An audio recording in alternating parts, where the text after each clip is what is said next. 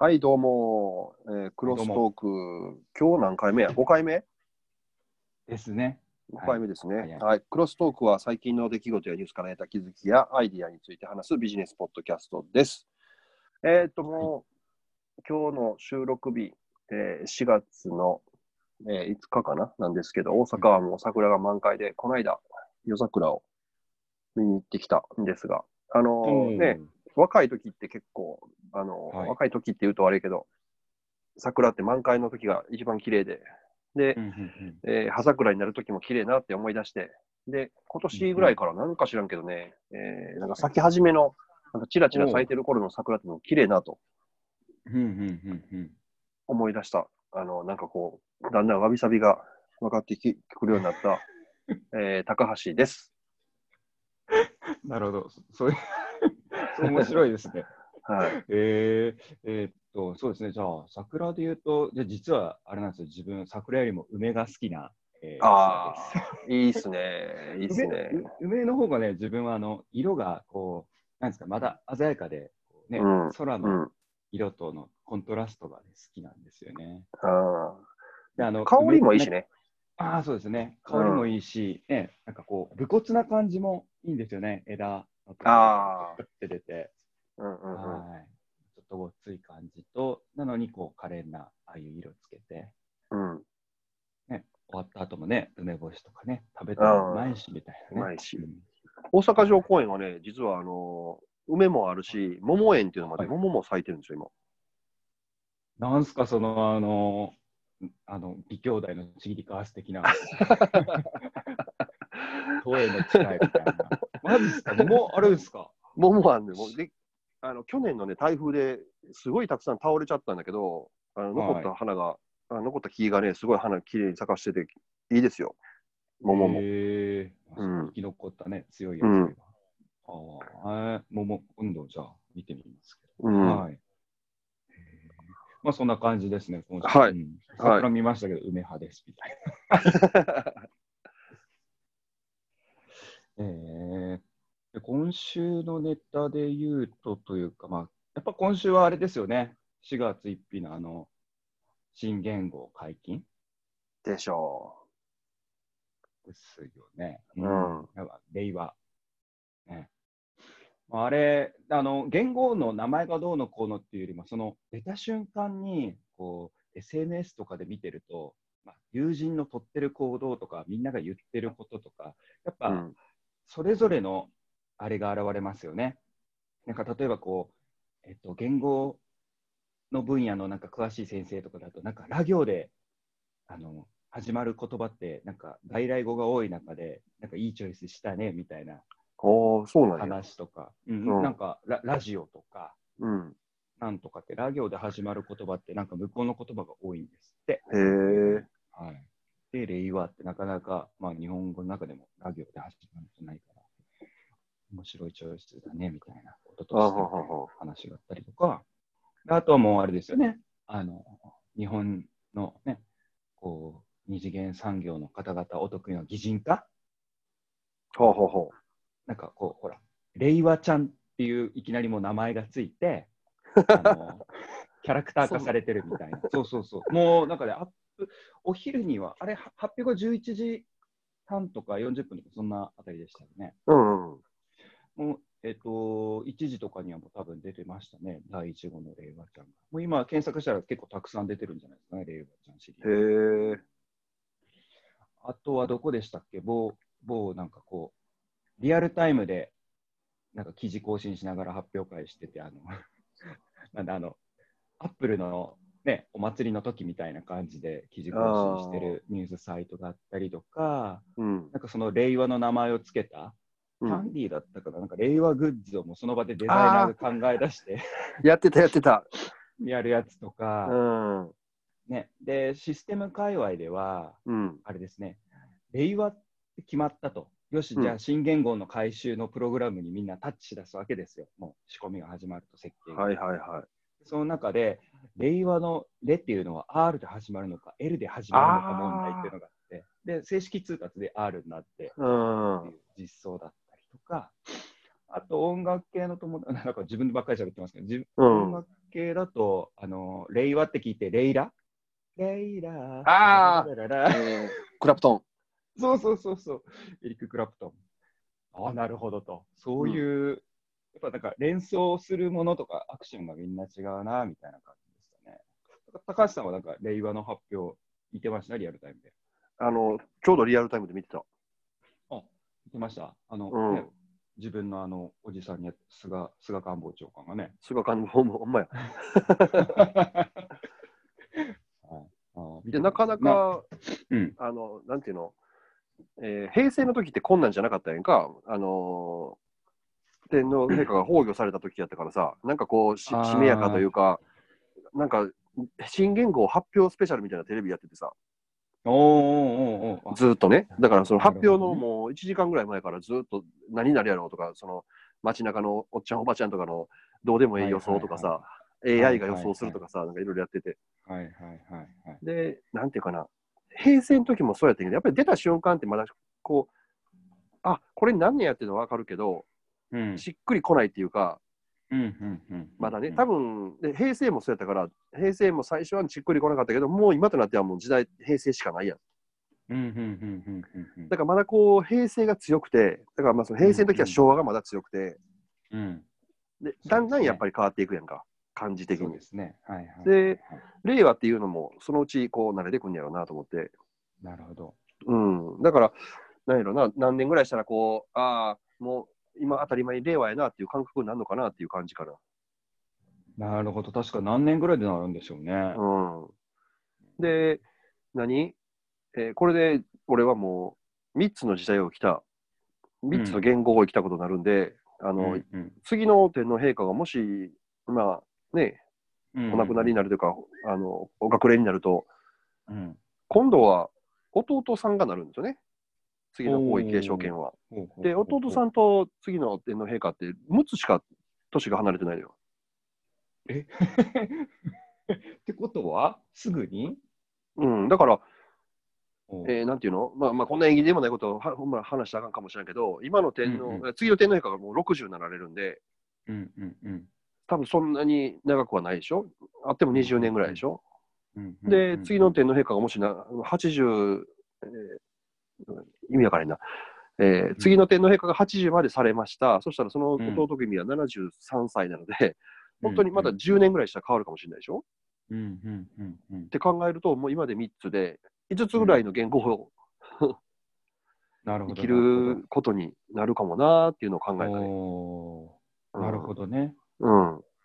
それはなかなか珍しいことかもしれないですね。うんう。ん。一番、今、その、秋篠宮殿下の、えーうん息子さん、悠仁さん、悠仁さんが今、えー12か13歳で、うんうん。20年された、次の天皇陛下が20年されたら32歳かなんかなのかな？やったら、もしかすると秋篠宮殿下がもう、こういう継がれずに1個飛ばしてっていうことになるかもしれないけど、うんうんうん。うん、そうなったら、かなりね、次は長い長くなるかなと思うけどね。うーんということはね、システム回収はまたあれになるし、擬人化のネタ増えるし。うんまあ、今度そうなると、今度ね、次の天皇陛下はちゃんとこう、皇位継承の、次のその悠はいはいはい仁親王殿下の次が、ね、本当、心配にはなるけどね。うーん。まあね、今回もいろいろありましたもんね。うんそうか。なるほど。うんじゃあもうそういうことを考えながら見てはったと。うん、見てましたね、なんか。で、次の日ぐらいからなんかツイッター見たら、すごい悪口言う人もいるね、これに。ああ、そんな悪口の言い方あんねやとか。ああ、そうですね。うんもうええやん、これで。まあでも賛否両論あるってことはやっぱ話題性高いんですね。まあまあまあ、うんそりゃそうですわね。うんうん。自分は発表してたときにうん。何やってたかっていうと、ドメインをね、取ろうと思って。令和 .com とか、令和細い JP とか。な よし、令和来たと思って。う令ん。和だとね、もうそしたら、やっぱり日本のそのドメインを取得代行してる会社さんうん。アクセスめっちゃ集中してて、すごい処理が遅くてですね。ああ。で、よし、なるほど、日本はダメかと。でもドメインっていうのは世界規模でお手つきできるから、はいはいはいはい。でアメリカの方の、まあ、有名な大手とかで検索したりして、やっぱレスポンス早いんで、うん。もうでもね、やっぱりあのポピュラーどころ、ドットコムとかなんとかとかは、もう取られてましたね、僕はもう時点で。だからもう結構早い段階で。同じこと考えるやつおんねんな。うん、しシステムに使い近い側の人とか、ね、うん外交業とかの会社の人の方が早く申請できるに決まってるんで、うん。取れますよね。で、だから海外で見てたら、今、あのドメインって、あのドうんットコムとかドットネットとかって、あのポピュラーどころ以外にもどんどん増えててですね、今、うん1000以上あるのかな、ドットなんとか、あ公式で。うん、TLT っていうんだっけな？うん。なんか、それで見たら。ね、令和ドットパーティーとか、令和ドットムービーとか、令和ドットレビューとか、そういうなんか意味のある、ね単語のものっていうのは結構空いてるのが海外で見たらあって、うん。まあでも、えーっと、一昨日かな？やっぱりい、あ、えっと、言語の、まあ、その時に自分もなんか取得したんですけれども、そのやっぱあ取ったんかい取りましたよ。だって記念パーティーみたいなもんじゃないですか。記念品、記念品。うん、安いですしね、今ね。ああ、まあ確かにね。あでにあでね、ドメインね、日本系列とか高いんですよ。あすごい高い。あのでうん海外の方がやっぱりそこの代行フィーとかもすごく安くて、あ。うん。自分取ったやつとか3年で20ドルぐらいで取れたんですけれども、おお。日本で同じドメインあの値段調べてみたら、えっとうんね3年で、えっと7900円だったかな。8000円とかだからやっぱり3倍、4倍違いますよね。うんそんな違うもんなんや。そうですね。だから、結構、なんつかな、まあ、処理速度も遅いし、ね、値段も高いんで、うん。まあ、もう海外の方から取ったんですけれども、ねう、ん安いものじゃないですか、に2、3、20ドルぐらいだったらこう記念に。うんうん。で、なんかのこうね、令和物のなんかのこうサービスに使ってもいいですし、ね、令和モードのサービスで。いや、わかんないですけど。いや、ほらね、令和、令和ドットムービーとかだったらね、もう令和時代の映画サイト、映画の。そうそうそう、評価サイトとかでもいいですし、なんか好きにね、例えば。令和パーティーとかだったらね、あのほら、令和生まれの子が、うん。えーね、二十歳超えてきて、あのうん。なんですかね、今、あのギャラ、ギャラ飲みとかにね、参入できるようになったらね、そのサービスが立ち上がって、何年後やねんみたいな。もうでも、あれやで、多分ドメインとかなくなるかもしれんで。いや、そんなことはないですよ。いやいやいや、いやいやまあまあね、何がなくなるか分からへん時代でも、ほんまに。本当ですか。うん。まあでもね、で、ちょっとそれで一番検索してて驚いたのが、うん。令和 JP 取れるかと思ったら、うん。えすでに取得されてる、めっちゃ早いやんかって、まあ、レスポンスが返ってきたのが早いなと思って見たら、うん。千葉県の方に株式会社令和っていうのがあって、字が一緒なんですよ。ああ、もう、え、あ、そうなんや。G も一緒なんや。字も一緒です。へえ。字が一緒です。で、うん、えー、と思って、でもうアクセスしてみたら、やっぱそこもね、みんな見たいんでしょうね、アクセス集中しまくってて、あーね、飛んでましたけど。とんだ迷惑やな。うん、あ そこの社長はね、俺の時代来た思ったでしょああ。だけど、サーバー落ちてるでって話で。でもネタになるなるでしょうね。なるだろうな、それは。ねえ、いや、令和すっげえなと思って。ちなみに、あの、商標は取れないらしいですね。あの、言語の。ああ、言語はね。うん。うん。らしいですね。まあ、日本だけで、海外では取れるでしょうけど。うん、いああ。また中国とかいっぱい飛んのかな、じゃや、なんか、なんか中国もすでにあるらしいですよ。あ。ああ、なるほど。うん。まあ、まあ、そんな感じでね。はい。はい。まあ、令和令和一騒動令和ね、うんそうそう、皆さんのね、活動をいろいろ見れたなと、垣間見れた感じでしたね。はいまあでもあれよね、5月1日からよね、正式にはね。そうですね。うんんちょうどまあ、グレーっていうか中間のね、準備期間ですね。うんですね。で、まあ、これが来年になったら馴染むのか、再来年になったら馴染むのか、まあ、どうなってんでしょうね。っうん。てことで、ねははい。令和話でした。い。令和話でしたね。はい。いやー、俺のターンですけど、高橋さんはい。あのー昨日、ちょっとね、夜中まで、ちょっとずっと起きてました。何をしてたかというと、えーはい久々にちょっとゲームをしてまして、ほはい。あの、最近、えーディビジョン2っていうゲームやってましてですね。えー、FPS かなんかですか？えーっと、あれは TPS っていうかな？サードパー、ね、サードパ、パーソンシューティング。うんはいはいはいはい。で、これがおもろいんですよ、なんかね。あの、荒廃したワシントン DC であの悪い奴らを倒しながら秩序を回復していくというえゲームなんですけど、まあ、えー悪い奴らを銃で倒して、えーエリアをだんだん広げていってっていうゲームで、うんあの人と協力しながらもできるんですよね。ー、おー。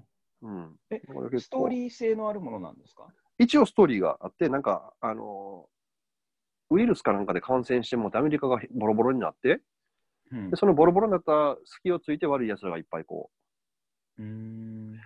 魍魎跋扈し、あーで、画面のビューはサードパーソンシューティングで、要はあの主人公がいて、後ろにカメラがある視点でやるそうそうそうそう。なんですよね。うんでゲームの流れとしては、オープンワールドのフィールドなんですか、うん、もう完全にオープンワールドでもうあの、いえーワシントンなんですよ。ワシントン DC あたりで戦うの。えーほぼ完全にあ。ああ、そうそう、ほぼ完全に街がああーの再現されてて、ただ、うんあの、なんかアメリカのゲーム、こういうの好きやけど、アウトブレイク後やから、すごいもうボロボロなのよ。あーあー、はいはいはいはい。うん、何でしたっけ？あのあのお父さんとあの子供が、あ、ラストバスね。ああ、そうそうそうそう、あんな感じですか。はいはいはいあんな感じ、あんな感じ。ああ、じゃあ、あの建物、人工の建物あるけど、そこになんか野生のなんか動物がいたりとか。あ、おるおる、鹿とかおんねん。あ街中に普通に。ワシントン DC か、なんかあれっぽいですね、映像で言うと、あの、なんだっけ、えっ、と、最後の一人みたいな映画ああ、ない何やったっけえっ、と、アイアムアヒーロああ、そうそうそうそうそうね、はい。ー。うん。あれオメの、ガ、オメガマンのね、なんか作り直しのやつですね。はいはいはい。はい。ヒーローみたいな。そうやね、本部があのホワイトハウスやね。めちゃくちゃですね。うん、だからホホワイトハウスの中もちゃんとなんていうの？再現されてて、あちこち行けんの大統領の執務室とかも入ったりできるし。ようできてる。え、それってなんか大丈夫なんですか？いや大丈夫なんちゃうされてる。おーへえ多分その映像で公開されてる部分だけは全部再現されてて、あとはまあもちろん想像やったりとかするんやろうけど、うんでも街中もすごい綺麗で、うん。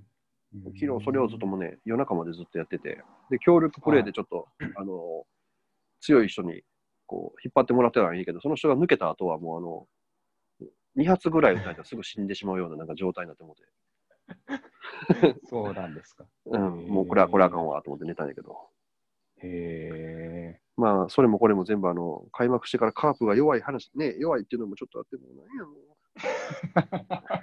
全然勝たへん。カ カープが弱いから、あの、うん、あれですか、えーね、現実世界を逃避して、逃避する。ワシントン DC のね。勝ったらさ、あのスポーツニュースとかぜ、全部見たいんだけど、負けたらスポーツニュースとか一切見たくないしさ、もなるほどね。う、うん、で、ゲームに引きこもってたわけです。引きこもり。なるほど。で、これあんまりやるとこう、なんて平日やると仕事に差し障りがあるから、もうこういう、ねそうかそうか、そうですね。うん、週に1回とかそういうのだけやってんだけど、いやー、今週は、あの、あれがびっくりしたよ。アルタバがついになくなるという話。話、話急に変えてきましたね。いや 仕事の、はい仕事の話してるな そうやな、そうですね。ゲームばっかりしてると思われてもあれですからね。うんアルタバなくなったんですか？なくなるんやって、そまだ今はなくなってないけど、これからなくなるんだって。もう、アルタバってもともとね、あのアメリカのヤフーの運営した会社で、もう今はヤフーはベライゾンに売られちゃったけど、ん。だからヤヤフーがなくなるわけじゃないんだけど、なんかヤフーをもともと運営した会社がなくなっちゃうっていうのがまた一つ歴史がこうう、ん。変わっちゃったのかなって思うのと、あの、はい。それでちょっと思ってたのはさ、昔、なんていうの、例えば日本でも戦後、えー何もない時代からたくさんいろんな会社が生まれて、えーはい。松下だ、ホンダだ、はいはいえはいー亡くなったけど大英だ、いろんなうんうんうん。あります、あの会社が生まれたじゃないですか。で、それって大きくなるって、今、世界的な企業になっているところもあるけど、うん。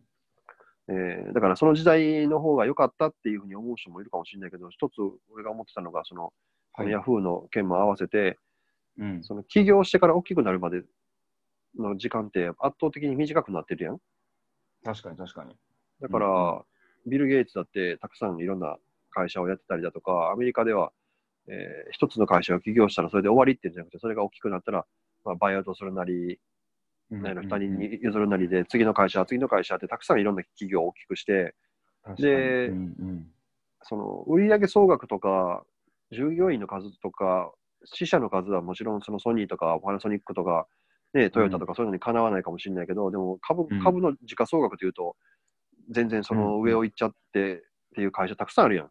ありますね。そうですね。うん。フェイスブックなんて、ね、ここ十何年間の話やし、ウーバーとかね、そんなエアビーとか、あっという間にすごい会社になっちゃったっていう会社がすごいあって、うん。それがだから、なんていうかな、そういう意味でいくと、何もない時代が良かったじゃなくて、今の時代は、一個、一回の人生で何回もそれが体験できる、やろうと思えば。はいはいはいはいっていう時代になってるなっていうことを、うん。すごい、このアルタバの記事を見ながら考えましたね、なんか。なるほど。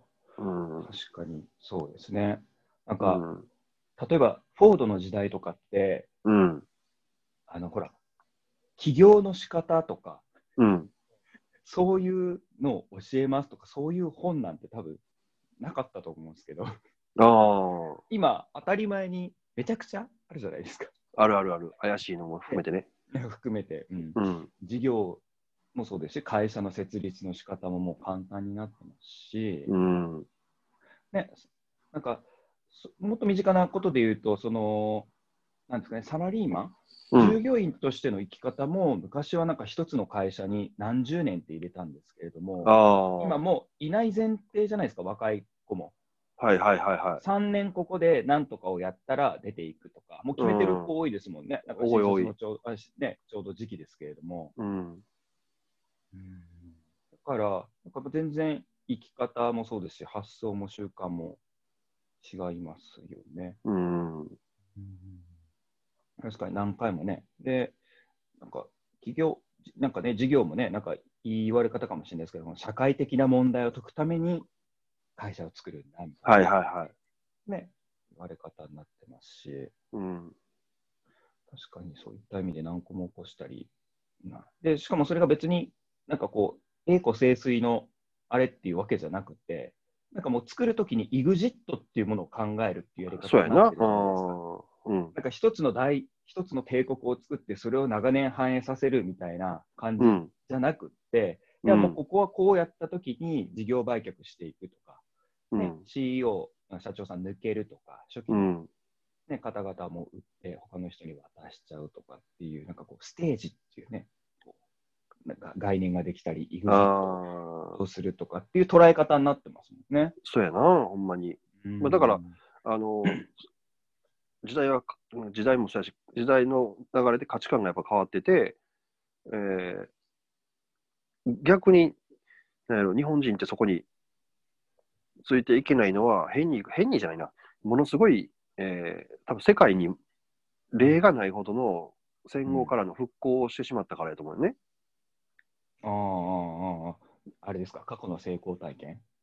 で、えっと、世界の事例でも、急にそんなに人口が増えた事例とか、急にこの、えー例えば一人当たりの GDP が増えるとか、えーっていう事例ってほぼないのね。あの、大体一人当たりに GDP が1万ドルを超えるあたりで、こう、うろうろしてしまって、で、そこ、こを超えられないところがほとんどで、日本がもうあっという間に突破しちゃって、すごい成長したからさ。うんうんうん。だからそれで、言うたらマーケティングとかでも、ものすごいこう、いまだに弊害に残ってるのは、もうその時代なんて物出しゃ売れるしさ。うんうんうんうん、だから、なんていうの？いまだにこう、自分視点のメッセージ、広告メッセージすごい多いしさ、あのスペックばっかり語るとかさ、うんうんうん、うん、そうですね。6、うん。6気筒 DOHC 何し何何馬力とかって、まあ今は最近ないけど、車の宣伝とか、男向けですね。そういうメッセージが多かったり、すぐ安売りしたりとか、ちょっと下げりゃまた売れるからっていう、その発想が消えちゃったというか、せそれしなくてもものすごいものが売れたっていうのがあるんだよね。うん。うん、あそれうですね。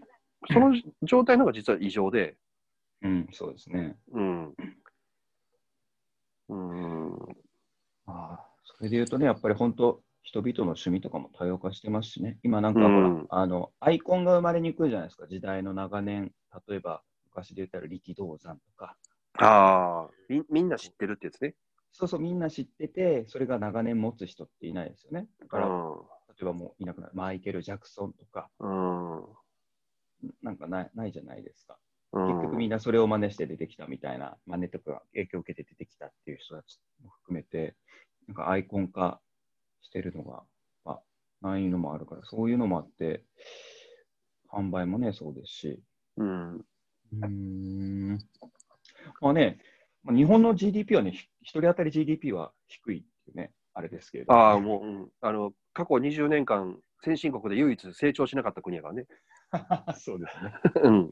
デビッド・アトキンソンでしたっけ？あれ、うん。うでまいし、ね、あれ、あれみんな読んでほしいですけどね。うんあのー政府の統計で見ると、ね全然変わってないから、20年間。他は成長してるのに。なんやかんや言うと、やっぱアメリカ成長してるしね。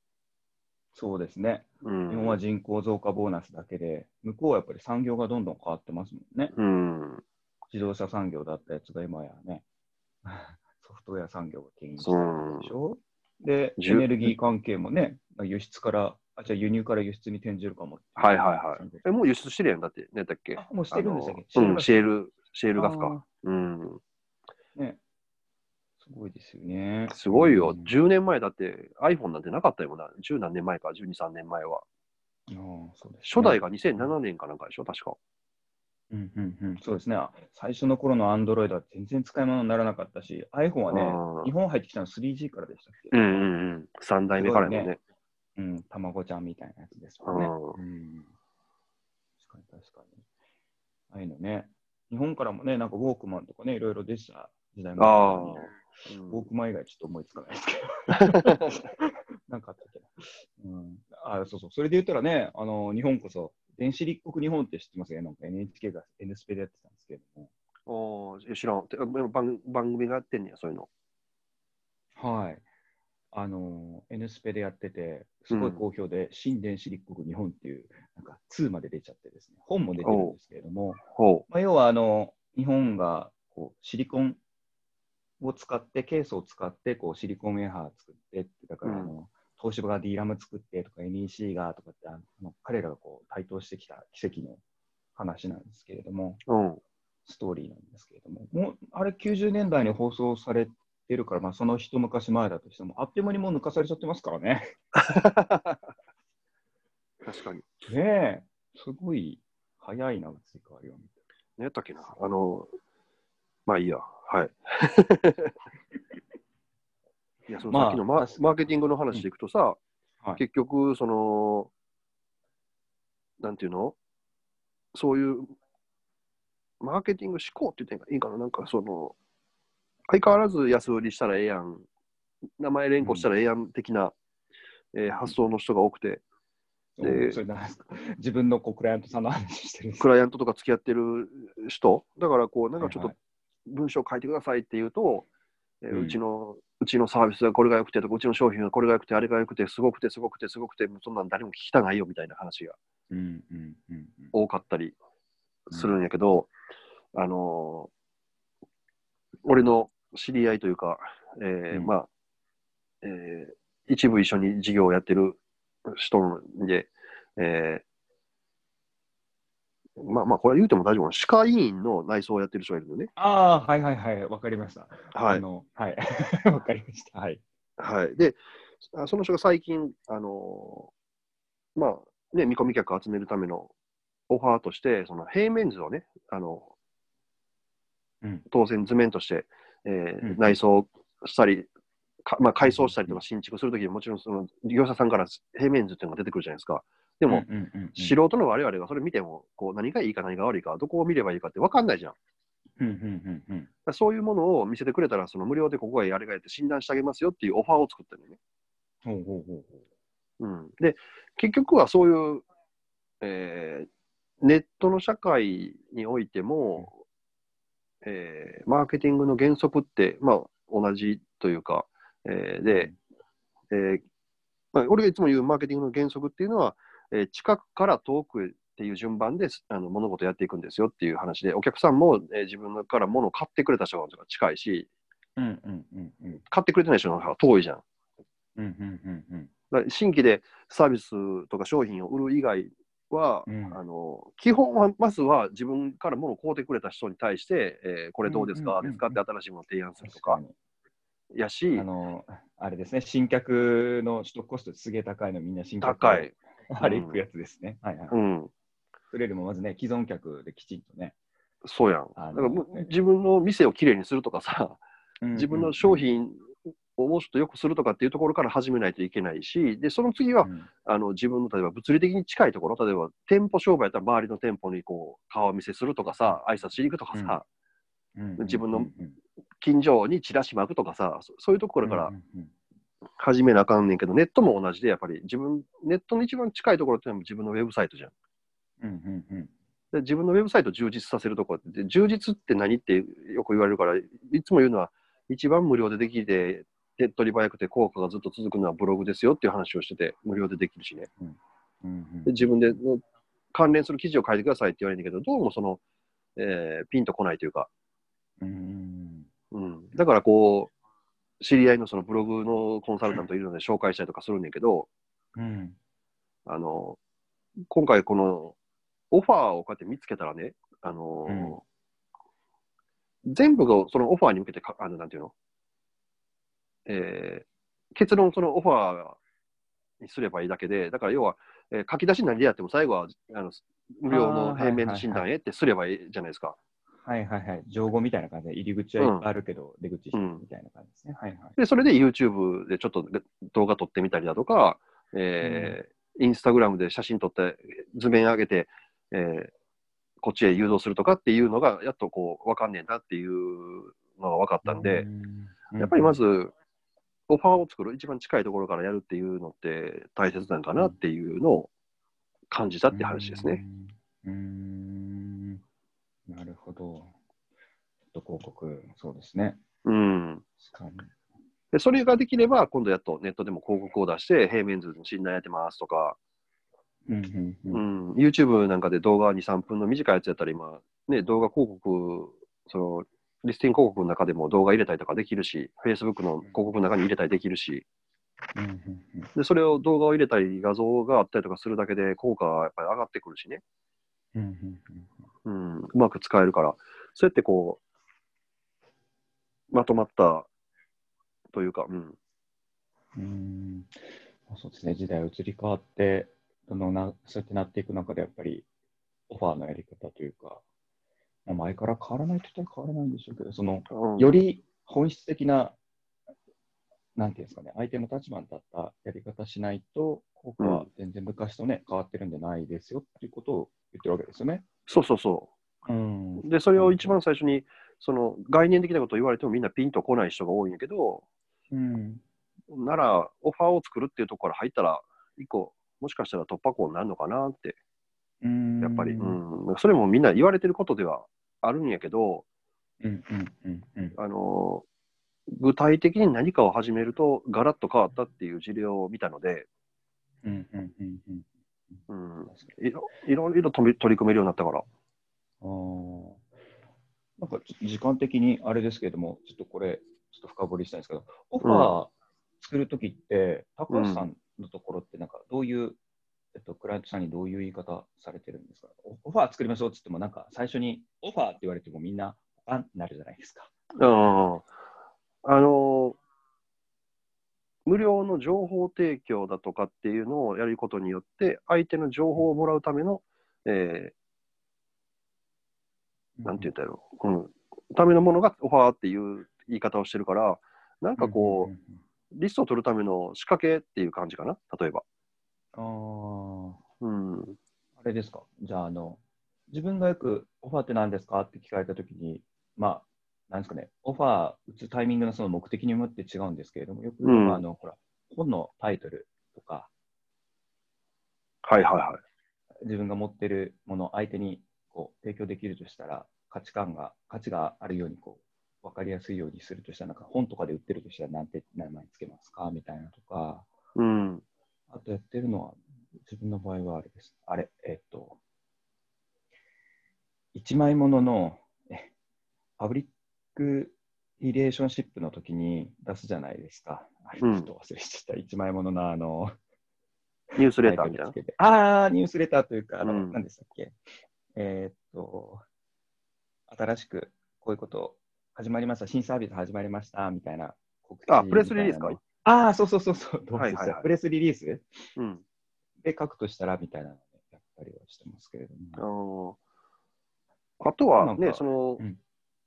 やってはることが店舗サービスなのか、店舗でやってはる、実店舗持ってるのか持ってないのかと、あとはうん。なんていうの、その商品を求める人の痛みうん。の強さ。うんうんうんうん。例えばその、もう腰が痛いとかって、もう歯が痛いとかって、もう行く、病院に行くっていうのもすごい痛みが強いけど、まあ、うん。どっちかというと痛くない人、予防ってなかなかこう反応悪いじゃないですか。うんうんうんうん。予防があるですね。うん、予防は基本、広告でやったらダメでしょ？うんうんうん。うん、だからそういう痛みの度合いによって、えーどこを、お客さんにとってのどこをくすぐるか、できるだけ痛みの強い部分にフォーカスをして、うん。